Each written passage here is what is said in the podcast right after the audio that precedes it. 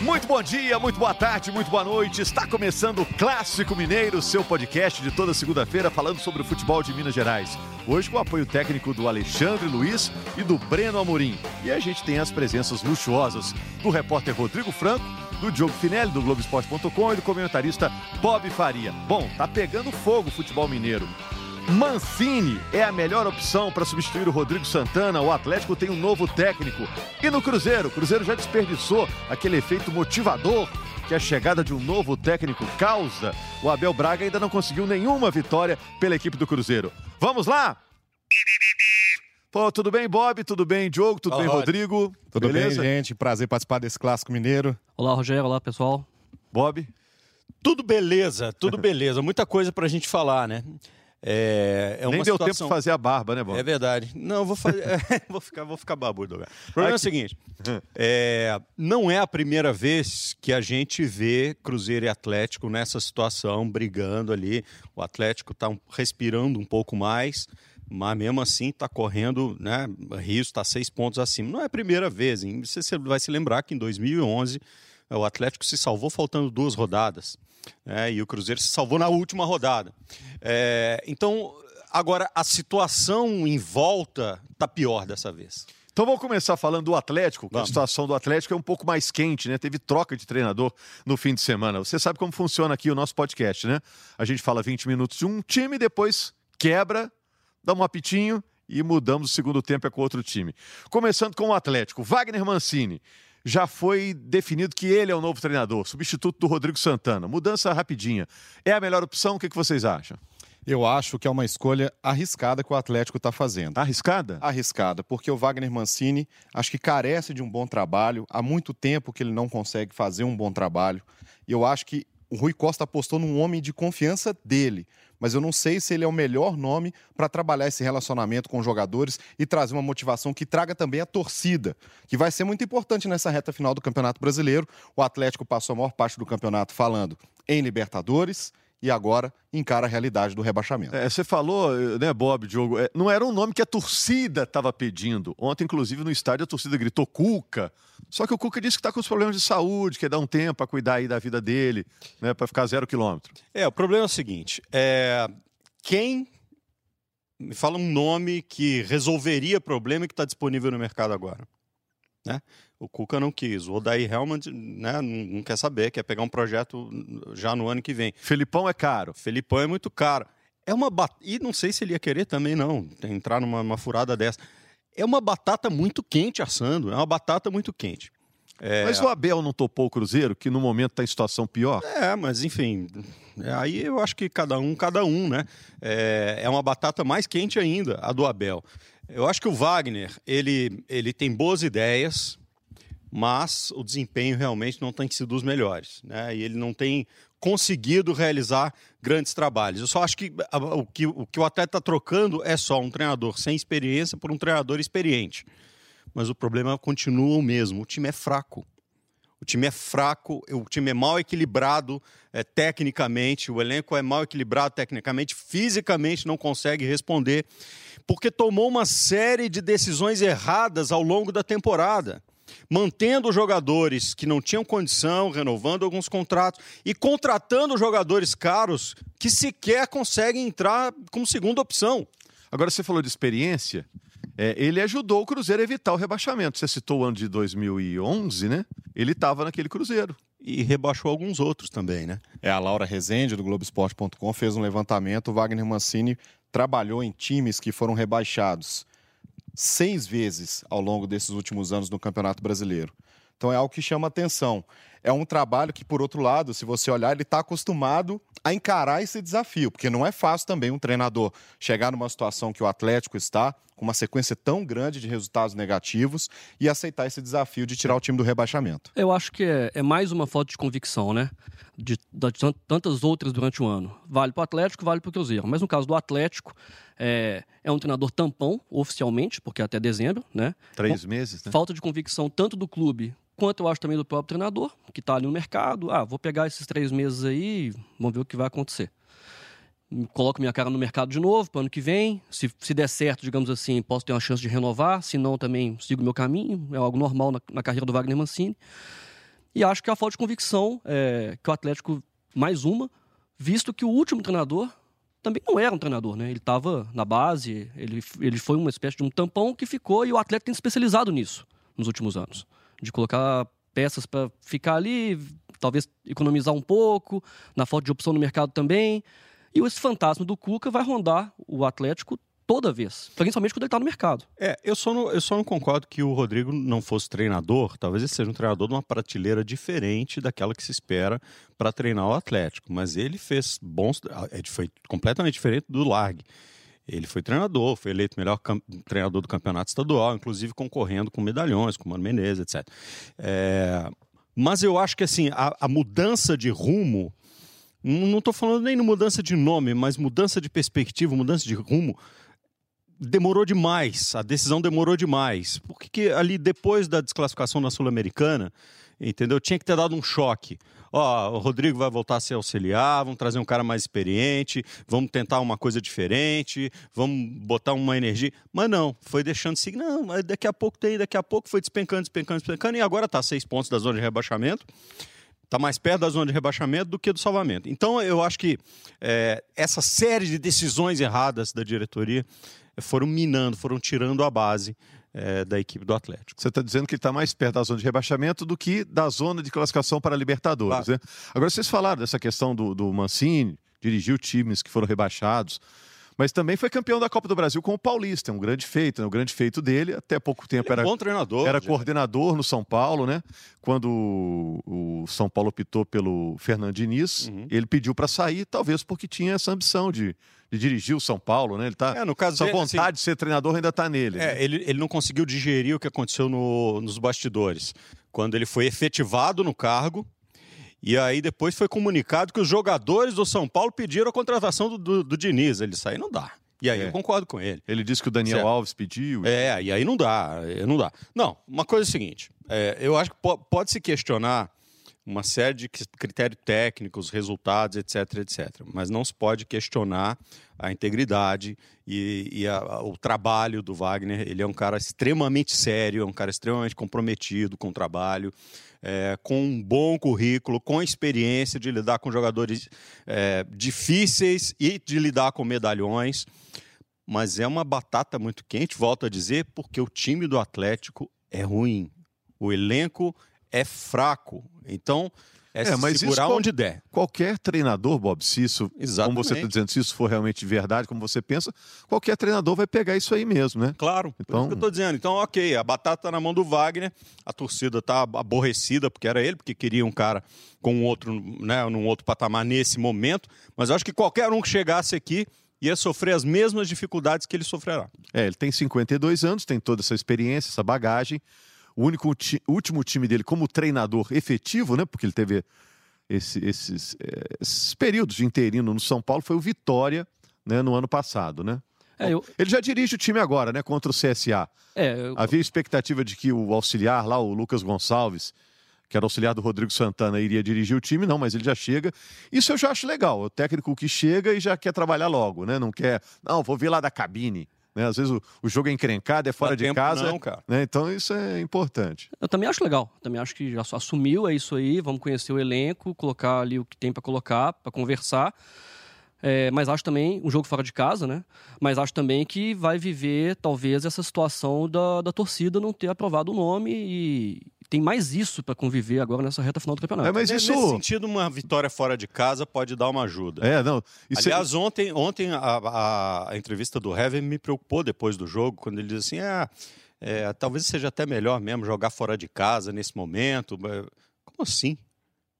Como assim? Né? É, é assumir um divórcio da torcida, é assumir que a torcida está intimidando o time dentro de casa. É, eu acho que a primeira coisa que tem que ser trabalhada é essa relação. Mas eu acho que são várias muletas também que o futebol permite, né? E jogador de futebol gosta muito dessas muletas, né? Ah, é importante jogar fora de casa, aí isso não consegue resultado. Ah, vamos jogar em casa com a nossa torcida. Então são muletas que estão sempre rodeando ali é, as mesmas. É são as mesmas coisas, né? É, em relação à a, a torcida, eu não vi nenhum movimento de rejeição a ele, não sei se vocês viram, né? Mas assim, se o time emplaca uma sequência de vitórias, no instantinho o torcedor já aceita, como aconteceu com o Mano no Palmeiras, né? Criar até um movimento parte da torcida fora Mano, Mano enfileirou vitórias lá quando chegou e resolveu tudo. Eu acho que o Hever talvez tenha olhado para a arquibancada nesse jogo contra o Grêmio, visto que os ânimos estão muito exaltados, de uma cobrança muito grande, que ela alcança um nível que é prejudicial para o time. E aí talvez realmente um jogo fora de casa não um divórcio permanente com a torcida, mas pelo menos um jogo para acalmar os ânimos e depois tentar voltar a vencer jogando em casa. Talvez o Hever tenha pensado nisso. E o Wagner Mancini, uma coisa que ele tem de qualidade também, ele foi um jogador ele passou por grandes clubes, viveu grandes experiências, ganhou a Libertadores com o Grêmio. Então, eu acho que essa experiência que ele traz do campo, ele sabe aplicar no vestiário. Talvez essa seja uma das qualidades que o Wagner Mancini pode trazer para o Atlético, importante para esse momento. Você vê, o grande feito dele com o Paulista, a gente citou aqui Copa do Brasil, é de 2005, né? Então ele está nessa, nessa berlinda, nessa plataforma, esse tempo todo. É, tá rolando uma pesquisa, né, Bob, no Globoesporte.com, sobre a aprovação do Wagner Mancini. Que, que número que você tem aí? Bom, agora enquanto nós estamos gravando, não 83,37%, sim 16,63%. É, a pesquisa foi lançada há poucas horas. Há né? poucas horas, se você está ouvindo isso mais para o fim da semana, né, isso obviamente pode ter mudado. Mas eu acho que nem, eh, talvez nem seja esse o termômetro. Né? Eu volto a dizer, acho que qualquer treinador que chegasse agora, ou que, que viesse pegar esse, esse problema agora, ele teria o mesmo problema para resolver. E aí a gente fica pensando assim, qual a capacidade de lidar com isso? Dá tempo de recuperar fisicamente alguns jogadores que estão muito abaixo? É, dá tempo de recuperar psicologicamente alguns jogadores que estão sofrendo muito? Ontem, por exemplo, a gente viu. Eu digo ontem porque nós estamos gravando na segunda-feira, o jogo foi no domingo, contra o Grêmio. O Marquinhos foi o melhor jogador do Atlético em campo. Na hora que tomou o gol, o Casares sumiu do jogo. Na hora que tomou o gol, o Elias sumiu do jogo. O, o, o Igor Rabelo falhou na hora de um dos gols e desapareceu do jogo também. Então, como é que recupera a confiança desses caras? O Patrick, tudo bem, toda vez que ele pegava na bola, vai em cima dele. Acho até que ele está acostumado com isso, já viveu altos e muito, e muito baixos. Mas sofrendo também com isso. Volta o Guga. O goleiro falhou. E aí é aquela história. O goleiro que, goleiro que, não, que não vai tomar frango, que não tomou frango, não nasceu ainda. Mas falhou. E a partir dali o Atlético não conseguiu lidar com a situação do jogo. Então, o desafio dele é esse. Recuperar essa confiança. Agora, por falar em recuperar, é, é, Rodrigo, muita gente machucada, né? Aí que eu pergunto se o Rodrigo Santana, o técnico que deixou o cargo, também não deu azar, né? Deu. Porque ele foi para uma sequência aí contra Palmeiras, Flamengo e Grêmio, sem Vitor, sem Jair, sem Tchará, sem o Otero, que está convocado, né? Então. Sem o Cleiton. É, o Cleiton, que era o reserva imediato do Vitor. Muita gente. Mesmo falhando né? de vez em é. quando, ainda estava segurando a onda. O Martinez, que é o substituto do Jair, também machucado. Ele deu azar, ou, também não, não mostrou o que veio aí nessa reta final, na hora que, o, que a coisa engrossou contra adversários teoricamente mais fortes. Um sinal claro de que a questão das lesões pesou. Três goleiros machucados no elenco. É uma coisa assim, impensável, totalmente incomum né? Vitor, Michael, Wilson, que é um goleiro da base, há muito tempo machucado. Era uma aposta muito grande do clube para ser um sucessor do Vitor e não consegue engrenar porque teve uma lesão séria no joelho. E aí trouxe o Wilson na esperança de ter um goleiro experiente para não colocar uma batata quente na mão do Fernando, que estava na reserva no jogo contra o Grêmio. Então, a questão dos goleiros mostra muito como realmente as lesões pesaram. Mas eu acho que para o Rodrigo Santana, acho que até que foi uma aposta interessante no momento em que o mercado não ajuda, não oferece opções, como o Bob ressaltou. Agora ele realmente sofreu com essa questão de lesões e também com escolhas também uhum. que ele acabou fazendo é, em alguns assim, momentos. Ele tentou alguns sistemas de jogo que, que quando ele achou o time, o time ideal, e aí o time ideal tinha uma defesa bem montada, é, o Patrick estava jogando bem, o Hever trocou de lado com o Igor Rabelo, o Igor pela direita, o Hever pela esquerda, o Fábio Santos jogando. Aí ele achou dois volantes para jogar o Jair e o Natan jogando de segundo volante, uma linha um pouco mais à frente que também estava funcionando. É, teve problemas lá no comando do ataque, mas era um time que estava funcionando. Aí quando ele achou esse time, o time começou a quebrar todo. Jair machucou. O Jair machucou e aí começou a quebrar todo e ele deu azar. E, e ele ficou tentando replicar esse modelo de jogo com jogadores que não tinham a mesma característica. Não dá para botar o Natan para jogar de primeiro volante para fazer um 4-1-4-1, não funciona. É, não é a dele ficar roubando bola, não é a dele proteger a defesa. Aí ele perde o Hever. Aí ele, o, o Guga vai, tudo bem que o Guga é, é, foi convocado, mas aí o Patrick cai de produção. Aí os, os atacantes não conseguem fazer gol, ou seja, o time foi perdendo. Ele teve a, a inteligência, aí eu acho que foi inteligência, de mudar o sistema de jogo para enfrentar o Palmeiras e para enfrentar o. Uh, quem que foi o Flamengo? Que foi o Flamengo. Para jogar com três zagueiros não deu tão certo quanto poderia dar, mas o time estava pelo menos com uma nova proposta de jogo. E aí, tomou uma goleada em casa. É.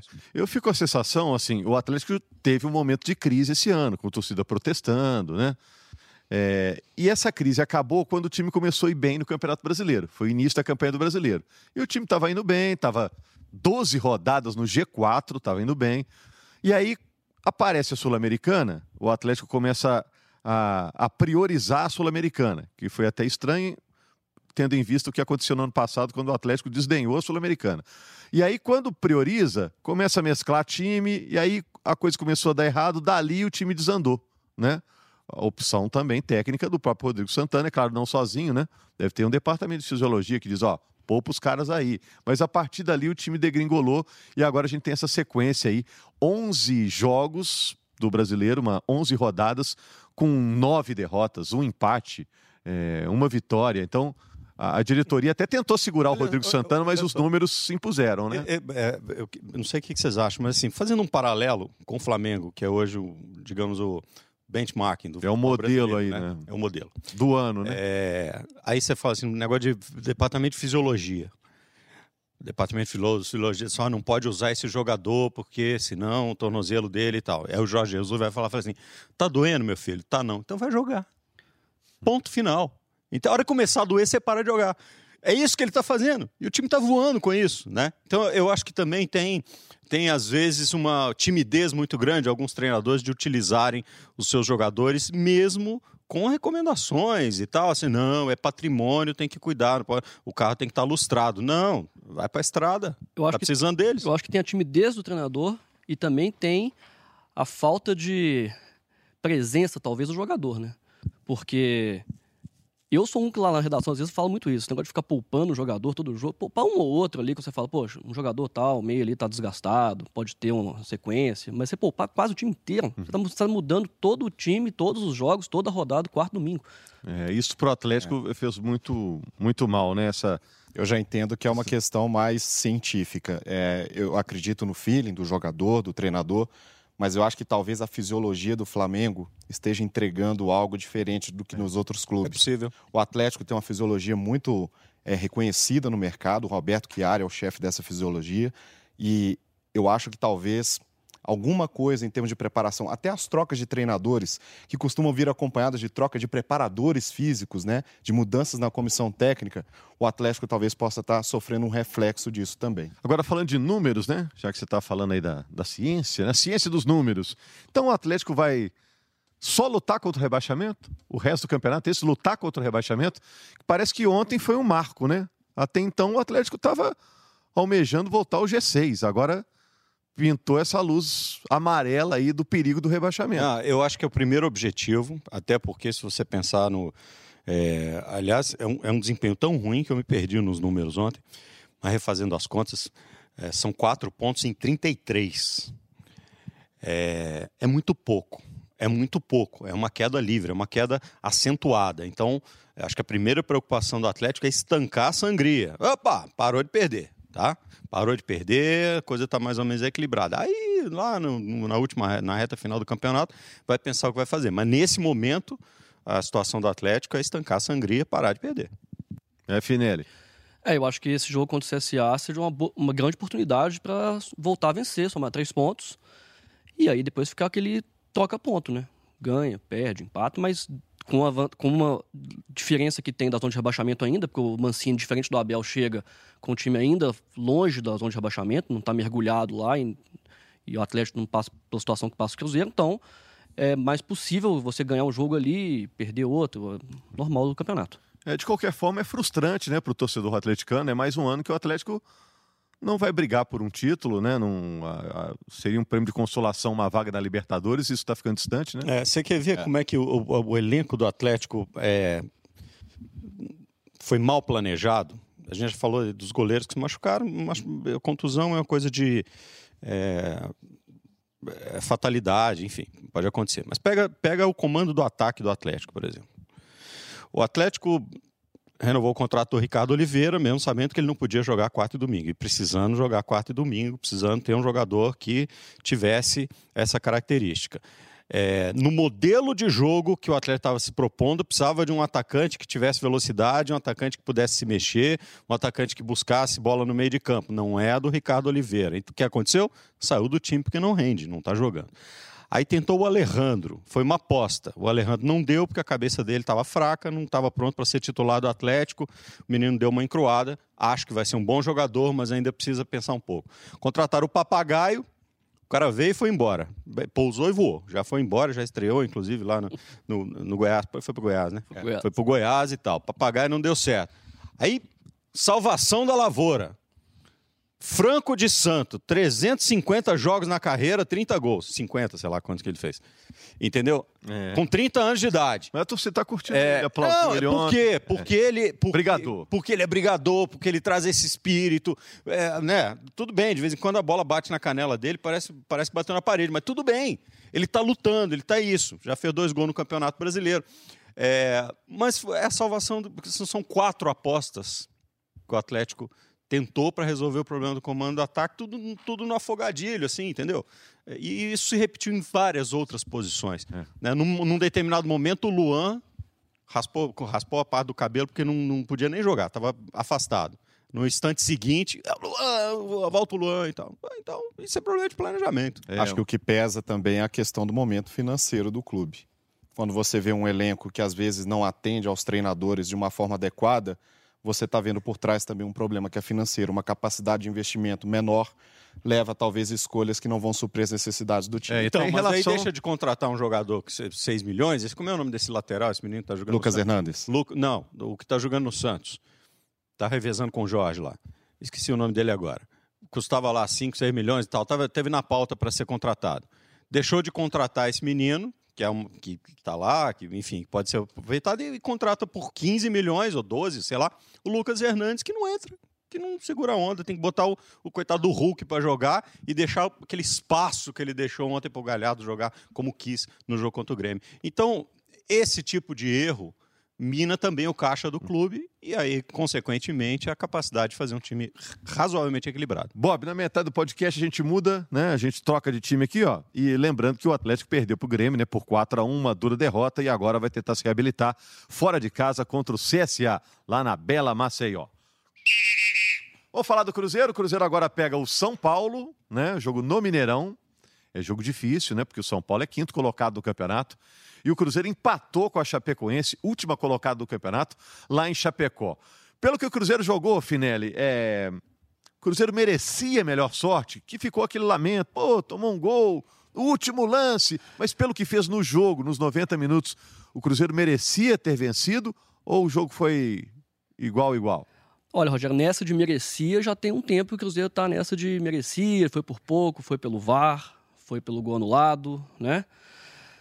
Merecia, merecia. Mas o Cruzeiro também no final do jogo faltou um pouquinho de talvez, por incrível que pareça, experiência ali para para confirmar esses três pontos que seriam importantíssimos, né? Porque a Chapecoense finalizou 18 vezes no jogo. E aí Sim. tem é, e o Fábio que também não está funcionando. O Fábio teve trabalho e o Fábio teve grande atuação. O João Ricardo da Chapecoense também, também né?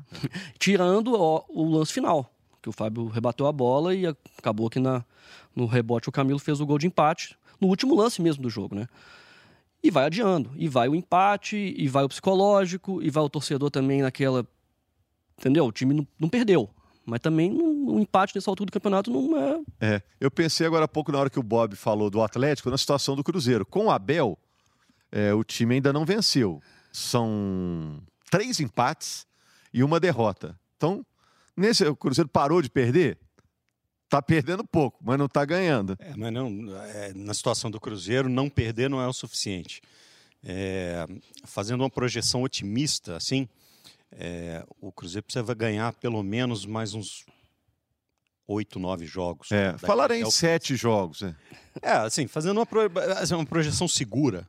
Né? Isso é um desempenho de quem está lá brigando no grupo dos quatro. É. Então tem que ter uma mudança muito radical. É, para quem só ganhou quatro até agora, né? Com 25 rodadas. né? Exatamente, né? Você pensar que contra a Chapecoense, que com todo o respeito faz uma das piores campanhas da história do Campeonato Brasileiro, o Cruzeiro disputou seis pontos, ganhou um, né?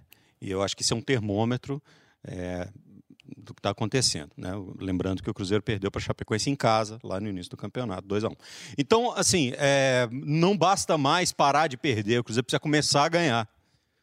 Precisa começar a ganhar. Tá em outro estágio, então. É outro estágio. Outro estágio. Eu vejo uma evolução até no futebol mostrado pelo time nesses últimos três jogos com a Abel Braga. Só que a questão psicológica parece que está pesando muito. É isso que eu Então, te uma perguntar. bola na trave É. tem um peso muito maior do que teria numa situação diferente no campeonato. Gol anulado, Você citou né? um negócio importante, Rodrigo, porque os jogadores saíram muito abalados depois do jogo contra o Fluminense. Os jogadores se jogaram em campo ao fim do jogo. Fabrício Bruno Fabrício com Bruno choro, chorou. Dedé também bastante. E, e ontem também os jogadores saíram muito abalados. É, é- é o, o lado psicológico, assim, tá forte, já bateu meio um desespero em alguns jogadores, não? É porque eu acho que eles também sentem que, apesar do esforço, da entrega, empenho, que eu acho que isso não tem faltado, Não, não tem mesmo, é. não traz o resultado. Como o Bob falou, na situação que tá, não adianta. Não adianta ficar muito discutindo se, ah, se tá jogando bonito, se não tá, se tá jogando bem ou se não tá. Tá precisando de vitória. Dessa fagulha que talvez comece uma reação no campeonato. Sem isso, essa confiança não volta. É, não, não importa de onde vem o dinheiro, tem que pagar os boletos, né? Os E- boletos estão chegando. E contra o E esse Fluminense é um foi grande visível. problema. A metáfora é boa, mas ela, ela, ela é quase um- uma afirmação direta para o que está acontecendo com o Cruzeiro. E contra o Fluminense foi visível isso, né? Quando o Fred marca o gol, a reação de, nossa, saiu o gol. E de repente tem a consulta ao VAR e o gol é anulado. Não só o torcedor, mas os jogadores em campo dá aquela coisa de, nossa, pa- parece que já- tudo lá no zero de novo, estaca zero. Não é nem a anulação do gol em si. Quando o Fred cabeceia a bola e ela entra, a reação do estádio, o jeito que foi comemorado, a intensidade com que o gol foi comemorado, mostra o quanto aquilo ali era desejado e era importante. E eles contavam com aquilo para iniciar uma reação. Exato, é. Então, É, ela é proporcional à frustração que É, o Cruzeiro está esperando um marco, ó. A partir de agora acabou, volta ao normal. Em que pese, é, isso é só a minha opinião, o juiz ter errado de anular esse gol, porque para mim não foi falta do Robinho. Entendeu? O, o outro lance lá foi. O cara levantou o pé com uma intensidade muito maior do que o lance do Robinho. Mas enfim. Enfim, é, também se Foi aplica anulado. a questão psicológica, É. porque é como eu falei, uma bola na trave, o VAR manda voltar um gol, ou um erro de arbitragem, tudo isso passa a ter um peso muito maior e deixar a tensão dos jogadores ainda maior. É até Agora, por isso que tem lembro, que ser aquela vitória incontestável, né? Tem que ganhar de dois ou três, se o VAR anula um, Exatamente. eh, pode acontecer, é um centímetro para cá, um centímetro para lá, então O tá Cruzeiro garantido, passou por uma situação parecida no campeonato contra o Santos. Vinha de uma sequência muito ruim, veio a estreia do Rogério Ceni. E aí, no começo do jogo, o jogador do Santos é expulso. Criou todo um ambiente para que o Cruzeiro fizesse um gol, o Santos não conseguisse pressionar, porque quando o Cruzeiro é pressionado, você vê muitas falhas de marcação, ou por ansiedade, ou posicionamento mesmo. E aí o Cruzeiro conseguiu o segundo gol e conseguiu aquela vitória que deu um alívio naquele momento. Depois se perdeu no trabalho do Rogério Ceni e agora busca talvez essa mesma fagulha que veio contra o Santos. Busca nessa sequência aí e o tempo tá ficando curto. É, esse empate com a Chapecoense lembra um pouco aquele empate com o CSA. Lembra que toma um gol no final, bola desvia do Fabrício Bruno. E é Ali era uma sequência de três vitórias, né? Acho que Seriam sim. três vitórias Acho que sim. Sim. do Rogério Ceni, que aí o time, a história podia ser outra hoje, né? Similar que começou ganhando, né? Que já não acontecia há um tempo. Né? Verdade, é. Já acontecia, e esse jogo contra o CSA foi assim, né? Fez o gol, fez o gol aos 10 do minutos do jogo, o Fred fez o gol, e depois levou um gol lá nos, nos acréscimos. E, o- e contra o Chapecoense foi a mesma coisa. Tanto que teve uma bola no final que o Fabrício Bruno tira do Fábio, da mão do Fábio, que na hora que estava na redação a gente falou, nossa, CSA feelings, né? Muito parecido aquele... E logo depois saiu o gol de empate do... E aí eu É, pergunto para vocês. uma- só- Ah, pode assim, falar, Bob. Há algumas, alguns meses, né? Eu me lembro que logo que a gente começou a fazer umas primeiras edições, quando as coisas nos bastidores do Cruzeiro vieram à tona, e me lembro que as primeiras perguntas que apareciam é o seguinte: será que isso aí vai chegar no campo de futebol?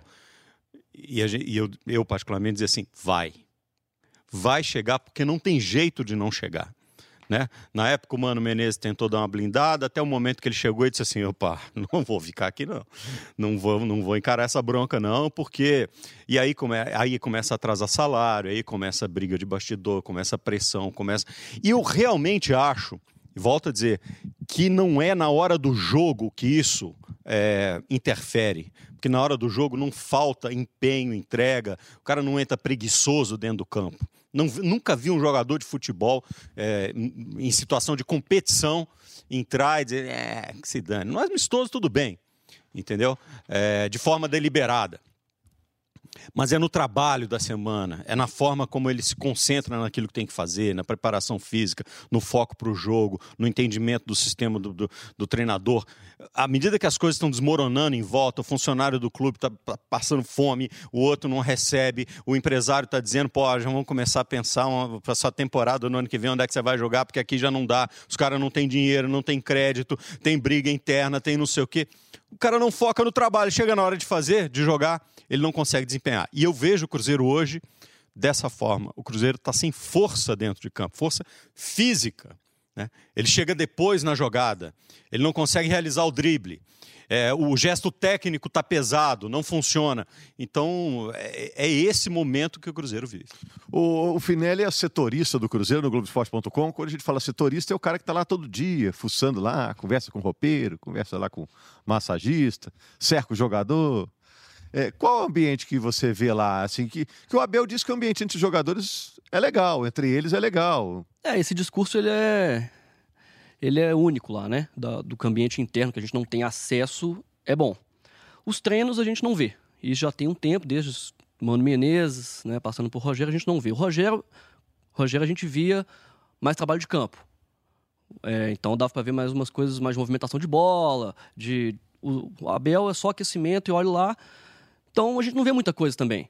Mas é, é difícil você pontuar ali onde que está pegando. Eu acho que passa muito pelo momento mesmo, pela falta da, da confiança, né? E da necessidade da vitória. Por mais que, mais que você faça contas de precisa de sete, oito, nove vitórias, você precisa de uma vitória. Agora.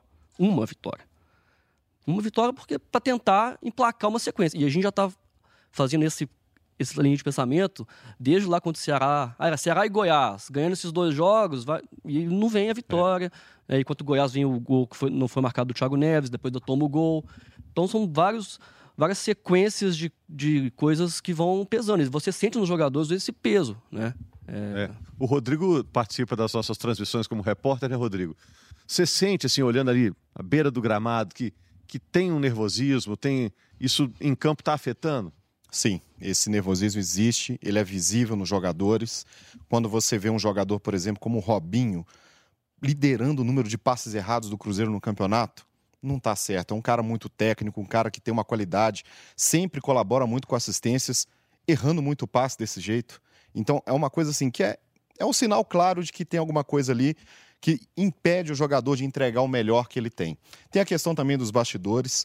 Né, o Cruzeiro tem sofrido com salários atrasados. Dois meses, né? Dois meses. E existe a expectativa agora, com essa mudança recente que teve na gestão, com o Zezé Perrella, presidente do Conselho Deliberativo, assumindo o comando do futebol, que isso melhore. Porque investidores estariam dispostos agora a colaborar para ajudar, pelo menos até o fim do ano, o time a ter uma situação financeira melhor. E aí os jogadores teriam um peso a menos que se preocupar quando entram em campo. E nesse primeiro momento isso é emergencial, tanto que o próprio Perrello falou, né?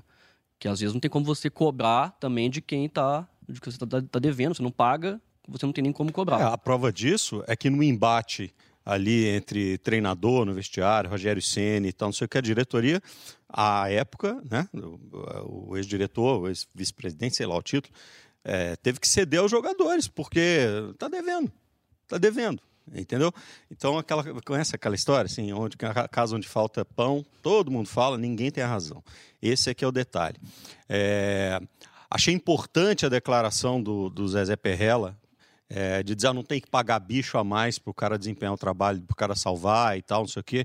Se bem que a gente sabe que na história do futebol brasileiro isso acontece com muita frequência, né? Na, na hora, ah, dá um gazinho a mais que a gente dá uma grana. Eu acho errado, mas enfim, vai saber. É, e não acho que nesse momento a situação financeira dos jogadores, é claro que tem, tem, tem gente ali, tem um grupo é muito é, é, é heterogêneo. Tem jogador que ganha milhão e tem jogador que ganha muito pouco e tem as suas dívidas para pagar. Mas não acho que entre os jogadores esse seja o, o principal problema. O principal problema é a confiança, é a credibilidade. E aí, nesse movimento de bastidores, onde eles estão tentando recuperar essa credibilidade, pode ser que isso dê uma apaziguada é, no ambiente interno e aí possa haver um foco maior é, no trabalho de campo, no trabalho do Abel. É... Que acho que, inclusive, o Abel é um cara tão intenso, eu adoro o Abel, ele é um cara tão intenso que ele, ele absorveu esse sofrimento do Cruzeiro em duas rodadas. No primeiro jogo, ele estava de passageiro, né? Ele chegou, sentou lá, falou: ah, quem é que vai jogar? Ah, os amigos do Thiago Neto. Tá bom, joga. É... No segundo jogo, ele já deu, já começou a trabalhar, ele absorveu esse sofrimento. E a gente vê a forma como ele está tentando absorver essa, essa situação para orientar o grupo, que é o trabalho dele. É, ele está inserido nessa luta realmente. Isso é um elogio que deve ser feito ao Abel. Mas sempre que troca de treinador, a intenção é: vamos trocar o técnico aqui? E aí vai dar uma mudada, né? Quem está correndo pouco vai dar um sanguinho, quem está desanimado é, ganha uma animação ali, né? Quem se sentia seguro no time vai, vai ter que correr um pouco mais.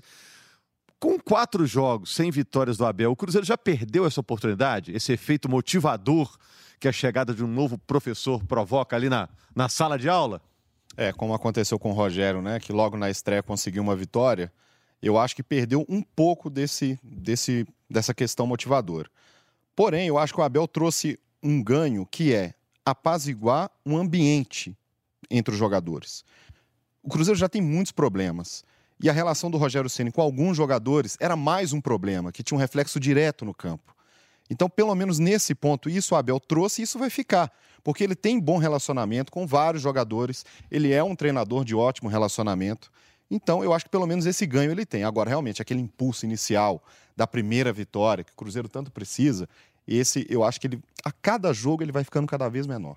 O Finelli é o mais novo da gente aqui, né, Finelli? Sim. É você primeira vez que você trabalha num clube onde o Abel dirige um time. O que, que você sentiu dele? Impressão? Oh, o Abel é desse jeito. Ah, eu percebi, percebe-se que é um treinador respeitado ali pelo grupo, né? É um, é, se fosse o treinador que o jogador talvez goste de trabalhar com ele, né? Pela experiência que ele tem, né? Por ser um treinador também campeão, por ser um treinador já rodado, por, por talvez fazer a coisa fluir meio um pouco naturalmente, assim, né? É, não, não, talvez não queira colocar força algumas convicções, algumas ideias. O jogador se sente fazendo parte daquilo, né? Talvez poder opinar. Ele já trabalhou com o Fred, trabalhou com o Thiago Neves, trabalhou com vários jogadores ali. Então acho que é um, é um, treinador nesse sentido, sim. Acho que perdeu, sim, essa força inicial a partir do momento também que você não tem mais como encontrar, por exemplo, agora o jogo de quarta-feira contra o São Paulo. Historicamente, até para o do Cruzeiro, o São Paulo é um adversário, uma pedra no sapato. E lá vem o São Paulo aí. Então não tem mais aquela coisa de, não, vamos porque nós temos isso agora para ganhar. E você está cada vez mais precisando dessa vitória. E o torcedor tem comprado essa briga aí, né? Desde que mudou o treinador Verdade. também, o torcedor não tem afinado, não tem.